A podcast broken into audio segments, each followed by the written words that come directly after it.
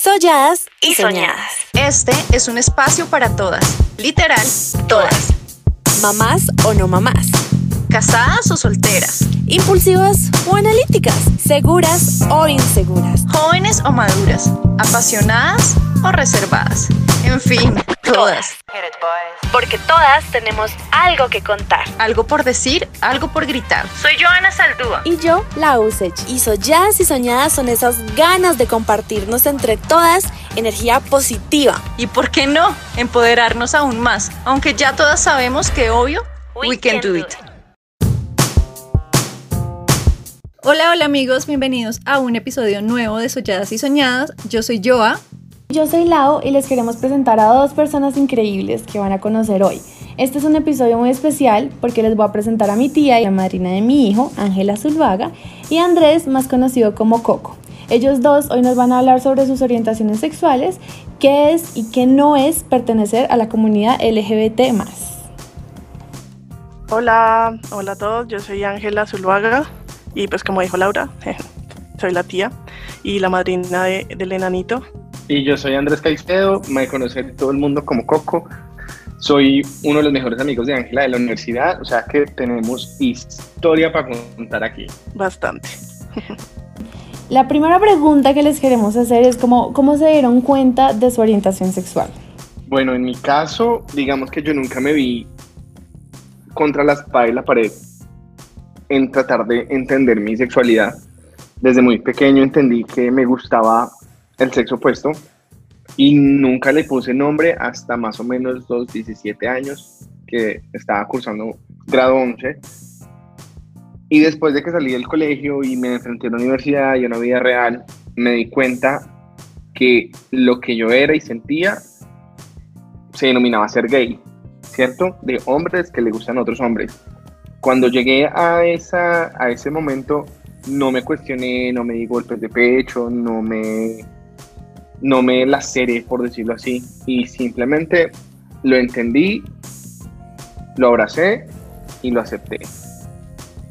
Bueno, en mi caso sí fue un poquito más complejo el tema, eh, entendiendo pues que vengo de una familia bastante conservadora, o sea, es una familia que paisa de digamos que de unas, un pensamiento un poquito eh, cerrado, por decirlo así. Y digamos que mi orientación sexual, a lo largo uno desde chiquito siempre sabe, ¿no? O sea, por lo menos en mi caso, eh, eso que uno veía como a la profesora, bueno, en mi caso no es que hubiera muchas profesoras bonitas en mi colegio, pero eh, no sé, uno veía de pronto como la niña bonita o no sé, sentía como cierta admiración, por decirlo así. Eh, durante, digamos que todo el tiempo que estuve aquí en Colombia hasta graduarme de colegio, nunca tuve como nada con ningún hombre. Eh, pero cuando ya me fui a vivir a Estados Unidos y comencé a hacer otra vez colegio, em, tuve como el primer acercamiento y fue, fue una persona, mi primera pareja en ese, en ese momento, que desde el principio, o sea, desde el momento en que me vio, ella supo que yo era sin yo saberlo, o sea, sin yo entender qué era lo que me estaba pasando. Y bueno, digamos que con ella, eh, como que tuve mi primer acercamiento y entendí muchas de las cosas que me pasaban, eh, de lo que yo sentía, que esa admiración no era una admiración simplemente porque me parecía bonita solamente, sino porque yo sentía cierta atracción por el mismo sexo. Eh, y digamos que, que desde ahí, em, digamos que la transición sí fue un poquito compleja, por, sobre todo por lo que vaya a pensar la sociedad o por lo que piense la familia.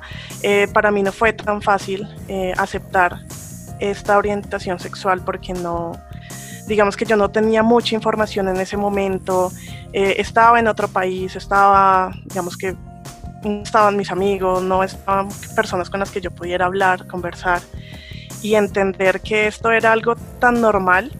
Eh, entonces para mí fue bien complejo eh, ese tema de la orientación sexual, pero, pero bueno, digamos que, que después de un tiempo ya logré entender y como dice Pipe, abrazar como esto que soy y, y, pues que desde siempre supe y nunca lo acepté. Entonces la transición fue difícil, pero bueno, aquí estamos y, digamos que ya hoy soy feliz eh, siendo lo que soy. Qué lindo. eh, las historias que nos cuentan, veo que ambos tienen como una historia como súper diferente a la otra. Eh, ¿Ustedes por qué creen que es tan difícil el proceso de revelar la orientación sexual? Mm, bueno, digamos que la dificultad que tienen muchas personas de la comunidad em, por aceptar su orientación sexual o su identidad de género radica, digamos que principalmente en el rechazo que reciben, no solamente por la, de la sociedad, sino por parte también de sus padres, ¿no? O sea, digamos que el motivo que muchas veces lleva em, a las personas como a, a alejarse de su familia, eh, a no encajar en su, no sé, los papás siempre dicen como no, es que él debe ser de tal manera y que los hijos no cumplan como con esas expectativas sociales, pues es un golpe muy fuerte. Entonces, digamos que cuando se revela que la identidad no corresponde con su sexo de nacimiento o con lo que ellos, em, digamos que perciben o quieren que sea, pues viene como todo un tema, un choque, un dolor, una negación, eh, sentimientos de culpa muchas veces de los padres. Eh, entonces, pues digamos que, yo siento que es un tema más que todo que radica como en ese, en ese miedo al rechazo, eh, no solamente de la sociedad, sino también de la misma familia. Y pues digamos que en el momento en que una persona como tal se sincera, sale del closet, por decirlo así, es precisamente en el momento en que más requiere ese apoyo y comprensión, pero muchas veces ese respaldo no está. Concuerdo mucho con Ángela, la verdad es ese miedo de las de enfrentar una sociedad y una familia que no no nunca tuvieron un referente, un buen referente de que ser una persona de la población LGBT más. Entonces, esos estándares que los papás y los abuelos y las generaciones anteriores a una tienen, conflictúan mucho en el momento de que uno, pues, uno sale del, del armario, como dicen, ¿cierto? Por eso es que toca decir salir del armario, lo que no debería ser. Sin embargo, pues como comunidad, todos los días y como sociedad, todos los días estamos avanzando un poquito más y un poquito más y un poquito más. Y sería muy chévere llegar al momento en el, en el que nadie tenga que decir salí del armario, sino este soy yo. Total, o que directamente nadie tenga que explicar absolutamente nada, simplemente se es y ya, se es un ser humano. Sí, total. Además que yo quiero agregar algo ahí y es que, digamos que eh, muchas veces cae en el error y sobre todo las familias caen en ese error de decir como esta es una fase de la vida, lo va a superar o venga yo lo llevo al psicólogo para que lo cure o le hacemos un exorcismo para que se le salga ese demonio que lleva adentro y en ningún momento, o sea, no es posible cambiar la orientación sexual o la identidad de género de una persona y tampoco pues hay como una justificación para hacerlo, ¿sí? Eh, todos esos modelos de curación de bases religiosas que no tienen como sustento teórico para ese cambio, o sea, en realidad es imposible.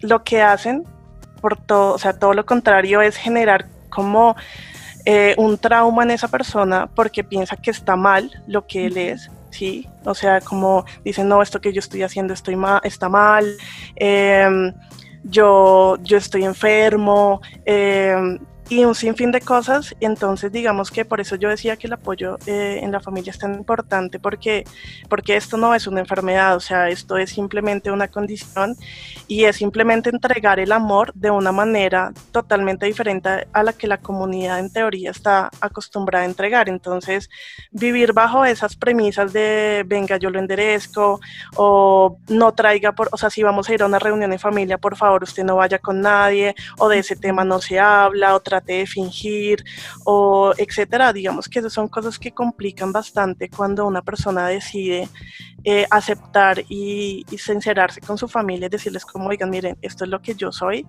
Em, pero esas frases de, de, las familias, digamos que pegan muy duro porque uno se cuestiona, bueno, ¿será que yo estoy mal? ¿Qué estoy haciendo? Eh, y pues en realidad no estamos mal, o sea, mal están las personas que de pronto roban, que matan, etcétera, pero, pero esto es una forma de amor eh, que es súper sincera y pues no tiene por qué sentirse uno avergonzado de lo que es. Exacto, mal esta es la sociedad con tanto prejuicio y estereotipo que lleva implantado por tantos años. Bueno, yo aquí sí tengo que preguntar porque me llama mucho la atención lo que decía Angie al principio, de que claro, nuestra familia es completamente conservadora. ¿Cómo fue esa reacción de mis abuelitos al enterarse, porque yo creo que de todo eso me lo perdí absolutamente, o sea, yo nunca me enteré nada de eso. Bueno, no sé si ya tenga lista las crispetas, porque es que esta historia, bueno, como les contaba yo en este, en este punto, em, no vivía aquí en Colombia, yo vivía con mi hermana en Estados Unidos, y pues digamos que desde ahí ya eh, había como ciertos temas porque yo vivía, digamos que muy encerrada, porque pues, eh, digamos que ella se sentía responsable por mí, entonces no me dejaba salir, no me dejaba hacer muchas cosas. Y bueno, digamos que cuando ella se enteró fue por una conversación por teléfono en donde yo estaba hablando con la primer pareja que les cuento.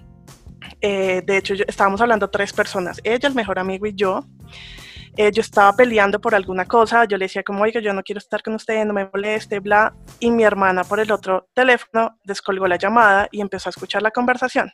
Yo estaba en la sala y sale, pero, o sea, yo no les, no sé, no sé cómo describirle la cara que ella tenía, casa estado, no sé qué, qué es lo que estoy escuchando, como así Ángela María, y lo único que yo les dije por teléfono como, oigan, me pillaron, pum, colgué. Em, de ahí, de esa conversación, eh, digamos que comienza una negación. Eh, desafortunadamente, pues yo me sentía muy sola. Y lo que, digamos que la salida más fácil para mí fue como negar todo. Yo no, mire, es que es una persona que me está persiguiendo y es la que me está, eh, no sé, quiere que, que, yo esté con ella, etcétera. Y entonces usted escuchó que yo le estaba diciendo que me dejara en paz. Y bueno, digamos que ahí empieza una situación bastante difícil para mí porque fue, eh, usted ya no me contesta más el teléfono, yo llevo a la escuela, la escuela a la casa, usted no me sale los fines de semana. Eh, sí, fue bien complejo, entonces digamos que mm, ya después de eso yo me enfoqué mucho en el tema de, de internet, eh, buscar amigos por internet, entonces tenía, empecé a conocer personas de todo el mundo, tener conversaciones, digamos que ese fue como mi desahogo por no tener como un, un, ambiente externo con quien compartir, entonces casi que todas mis amistades eran, eh, eran virtuales. Em, y cuando ya llega un punto en el que ya tuve como mi eh, segunda pareja, eh, yo en ese punto sí dije como ya no más, o sea, yo no quiero seguir como escondiéndome, teniendo que decir mentiras.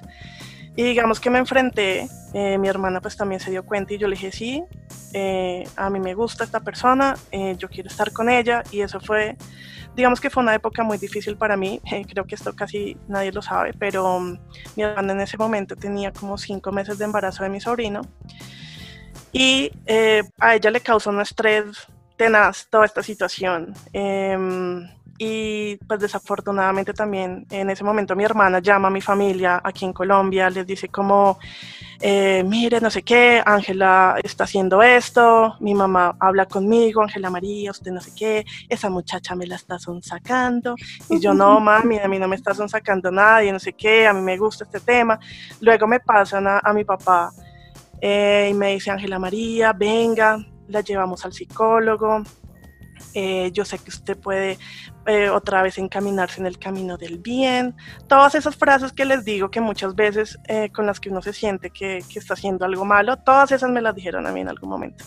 Y mm, digamos cuando ya pasa este tema, mi hermana obviamente se pone súper mal y empezó una época de estrés para ella y desafortunadamente digamos que una de las de, de los motivos por los cuales pues mi sobrino nace casi que cinco meses y medio y mi hermana tuvo una preeclampsia tenaz, eh, tuvieron que hacerle cesárea, mi sobrino nació súper chiquito em, y digamos que yo llegué a sentir una culpa tan grande por ese tema, yo dije, Dios mío, o sea, casi mato a mi hermana, eh, casi hago que, no sé, que mi sobrino no sobreviva. Entonces fue una, una salida de, del closet, como dice, bastante traumática porque, porque sí hubo mucho sentimiento de culpa por lo que yo creía que estaba mal y lo que le estaba haciendo a mi familia. Entonces fue, fue bien complejo y pues digamos que también eh, por eso me devolvieron a Colombia. Venga, mamita, usted acá, se endereza, eh, la llevamos, le, la llevamos al psicólogo, pero pues, ¿qué va? O sea, yo volví acá y, y digamos que encontré eh, muchos amigos que, que también pertenecían a la comunidad y pues empecé a salir y, fue todo lo contrario a lo que ellos esperaban, pasó aquí en Colombia. Entonces, pero sí fue, fue un, un tema bien complejo.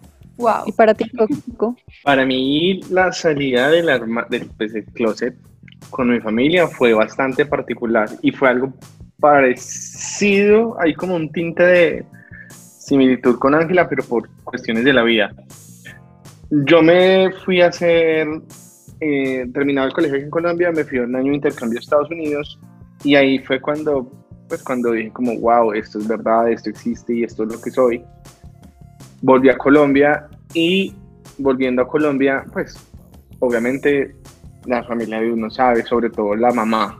Eso a la mamá no se le puede ocultar nada. Y bueno, pues yo venía pues con otro mindset y venía más abierto y venía más empoderado de lo que era, de lo que soy yo en este momento, de lo que soy yo, sí. Y una vez mi mamá me pregunta, me, me hace la pregunta, de camino a casa porque estábamos haciendo una vuelta y me dice como, ¿a ti te gustan los hombres? Y yo, y yo me dije en ese momento, dije, o lo puedo negar o lo puedo confirmar en este momento, pero creo que es el momento de afirmar y tomar el toro por los cachos y lo que tenga que ser será y vamos.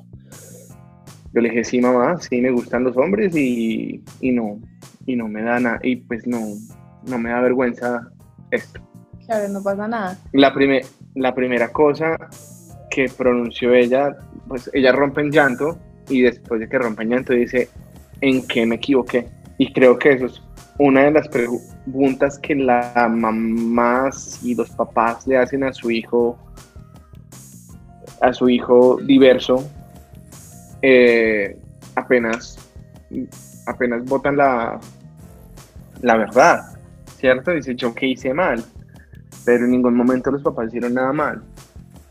Nadie hizo nada mal. Son simplemente cosas que pasan en la vida y son características de la personalidad de cada quien. Si algún papá nos está escuchando en este momento, pues que no se culpen de, de que porque su hijo es gay, trans, lesbiana, la orientación sexual que su hijo, en, la que, en la que su hijo o hija se sientan más cómodos, ¿cierto? Que no se sientan y que y que los apoyen mucho. Y, y, no tomar conjeturas, ni primeras decisiones, ni hacer nada en cabeza caliente, porque, porque eso pues trae mucho más mal que bien. Mi mamá se pone muy triste, llora, me deja de hablar, me dejó de hablar como tres meses. Yo dije, Dios mío, me quedé sin, sin casa, sin estudio, sin familia, sin nada. Me intentaron llevar a terapias de conversión, yo les dije, yo no me voy a convertir a nada porque yo no, yo no tengo que convertirme en nada ni en nadie, sino este soy yo.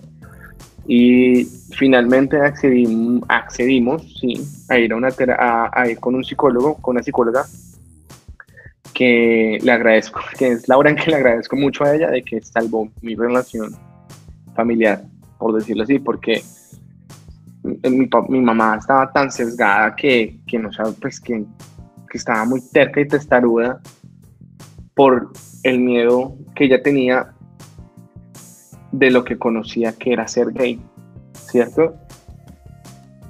Entonces, hablando y hablando y hablando y con ayudas, llegamos a un muy bonito acuerdo en el momento que ahora somos muy amigos y nos contamos cosas que jamás en la vida pensaría que podría haberlas compartido con ella.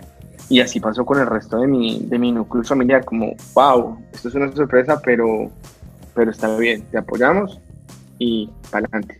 Y aquí estoy.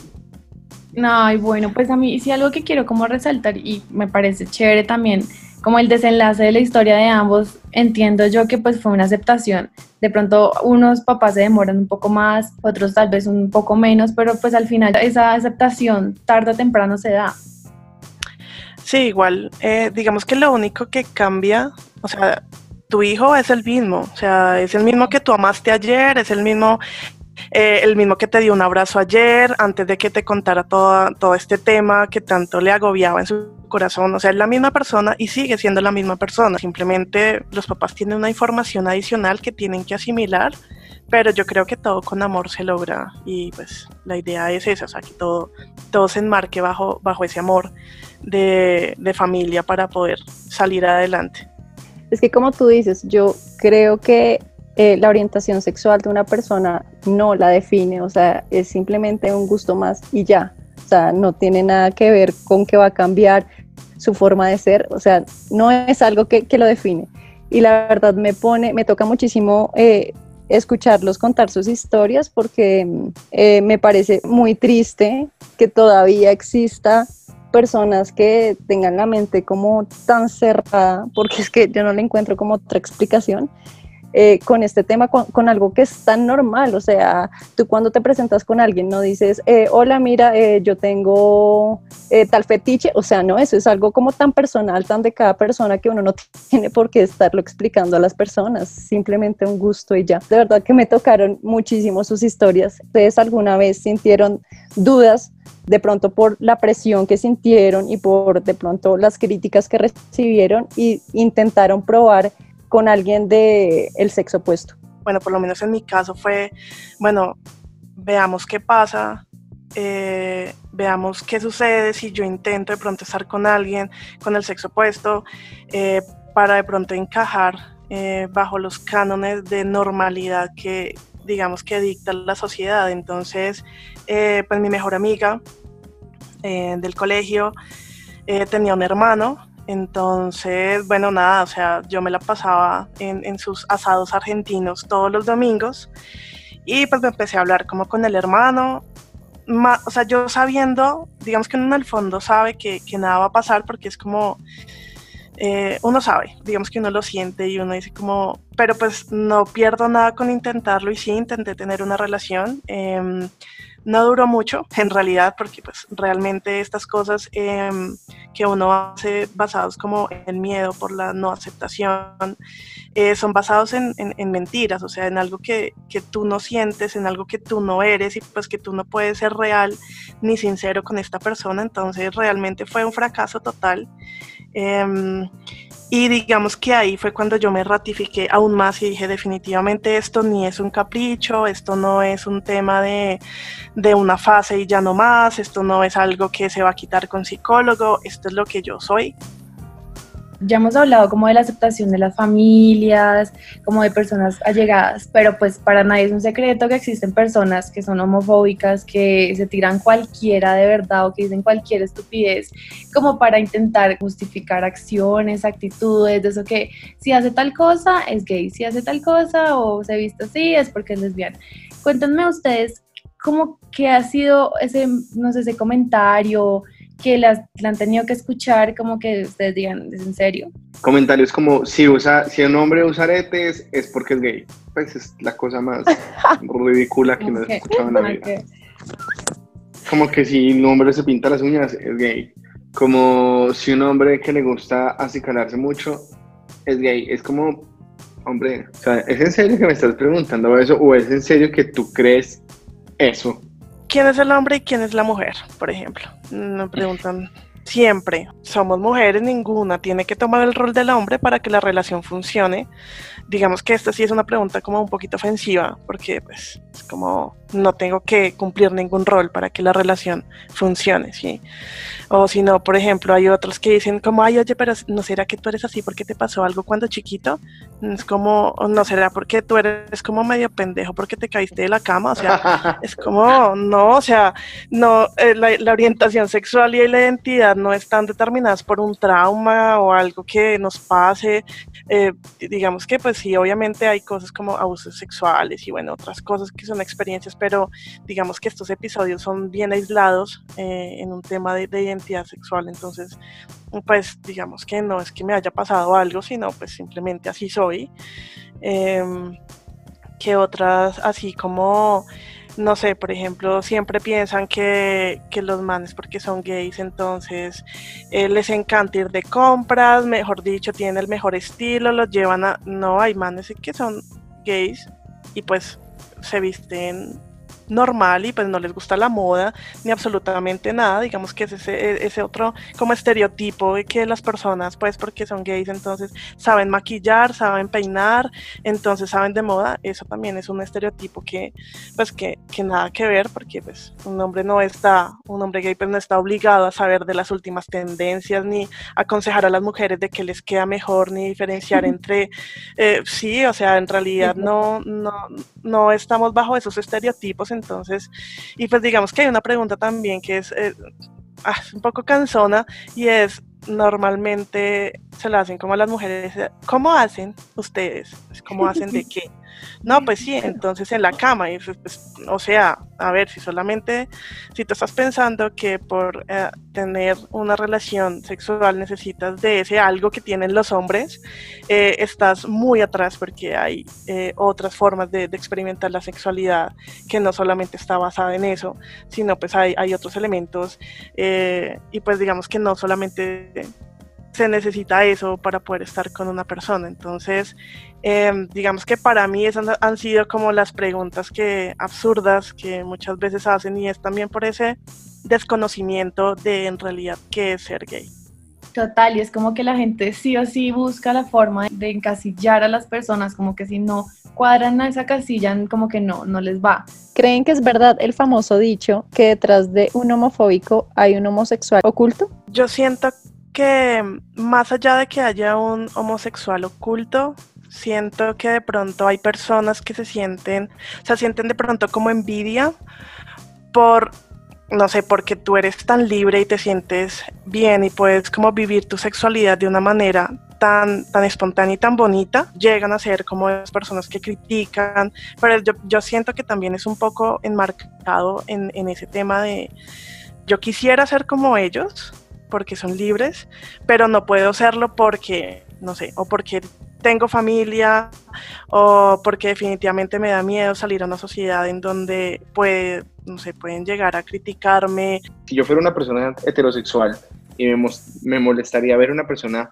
homosexual en la calle y empiezo a decir como, uy, pero vean ese marica, uy, pero esto, uy, pero lo otro, ¿cierto? Es porque dentro de mí hay algo con lo que, no he podido hacer las paces y no precisamente ser homosexual, lo que dice Angie, ser libre, no tener eh, complicaciones en la vida, mm, pues ese tipo de cosas es lo que yo lo que yo veo como en esas personas que en eso que dicen que que, detrás de, de un homófobo hay una hay un homosexual oculto. Ese refrán tal vez nace de un poco de lo que tú dices, Coco, como el de que yo veo en las personas mi reflejo, básicamente. Pero ustedes, ¿cuándo creen que esa homofobia se desarrolla en una persona? ¿En qué momento crece ese odio? Ese odio nace y se reproduce en el momento que te lo inculcan.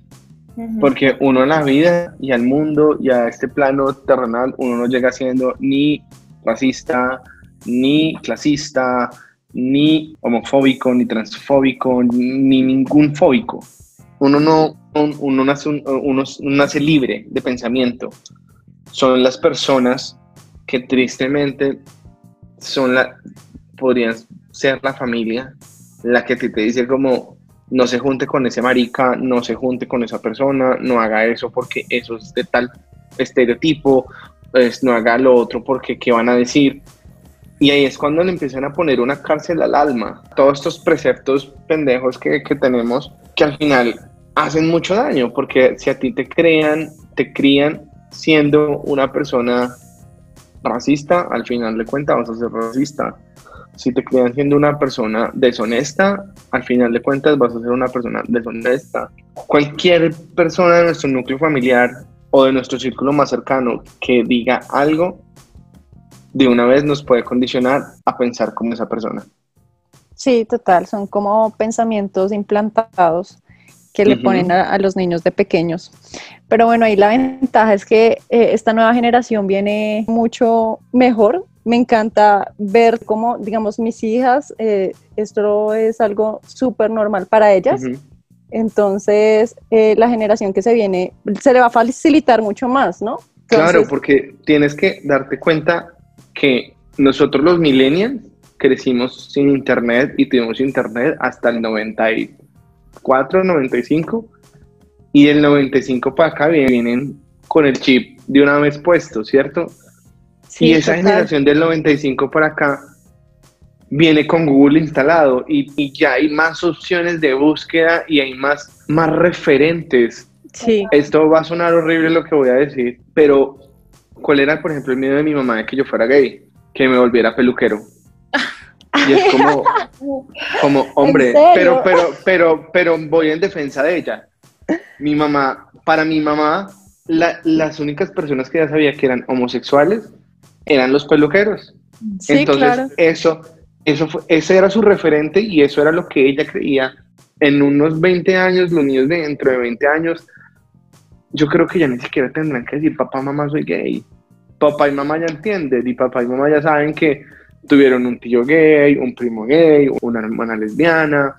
Va a ser más visible, porque Claro. siempre, hemos siempre hemos existido, lo que pasa es que éramos invisibles y hemos ganado color con el paso del tiempo.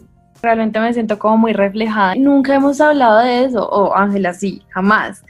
Nunca, No, nunca. tuvo que sentarse conmigo y explicarme nada, cero. Creo que cuando me enteré nunca tuve como una reacción de, ¡Ah! para mí fue lo más normal, como si me estuvieran diciendo, te está estudiando tal carrera, si me entienden, creo yo que tiene mucho que ver con que ella abrió como ese camino dentro de mi familia, porque yo nunca escuché ningún comentario homofóbico en mi casa, tal vez por, por lo que les digo, Ángela ya tuvo que vivir todo eso, ella solita, pero creo que eso también pues deja como ese legado de que pues yo y mi hijo y sé que también mi, mi primo, nunca vamos a tener ese, ese como ese estigma de, de lo que decía Coco, porque es como algo tan normal que nunca tuvo que haber alguna explicación porque simplemente es algo completamente normal. Sí es verdad que las nuevas generaciones ya traen otro chip totalmente diferente y, y pues qué chévere que las generaciones que vengan eh, detrás de nosotros puedan tener una transición un poco más fácil, eh, pues comparada con la que muchos tuvimos que vivir. Sí que les queríamos agradecer inmensamente pues por aceptar nuestra invitación, por compartir con nosotros como todo lo que han vivido, por todo lo que han pasado. Yo sé que entre todos podemos ayudar a compartir este mensaje, que es un mensaje de igualdad, porque todos, absolutamente todos somos iguales, somos personas y para este tiempo ya tendría que estar más que normalizado que cualquier otra cosa. Bueno, niñas, muchas gracias por la invitación. Siempre eh, seremos un libro abierto para lo que nos quieran preguntar. Si este episodio tiene parte 2, sería muy chévere que, que hubiera una. Y nada, a ustedes gracias por el espacio. Yo en realidad súper agradecida, sé que mm, es un tema que muchas personas suelen eh, tocar, porque no es un tema como, como tan fácil para muchos, pero agradezco el espacio, eh, la oportunidad de poder hablar, de hablar como tan abiertamente y, y responder como a tantas preguntas.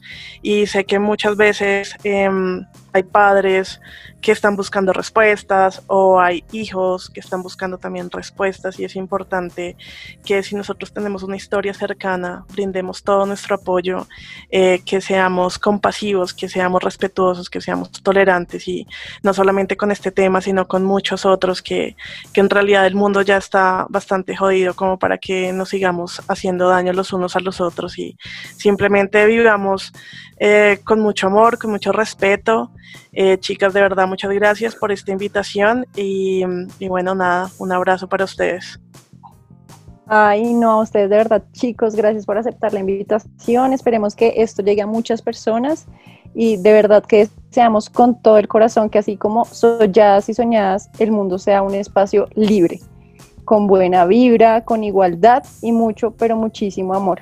Quiero que nos dejen un reto para visibilizar aún más este episodio.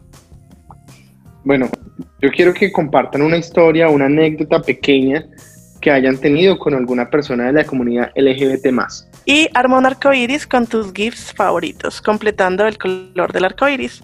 Entonces ya lo saben, en nuestro Instagram, arroba solladas y sonadas, encontrarán la plantilla de este reto para que lo hagan junto con nosotras. Muchas gracias a todos por escucharnos. Esto ha sido todo por el episodio de hoy. Y recuerden que el amor es muy bonito como para esconderlo en el armario. Bye. Chao. Bye. Chao.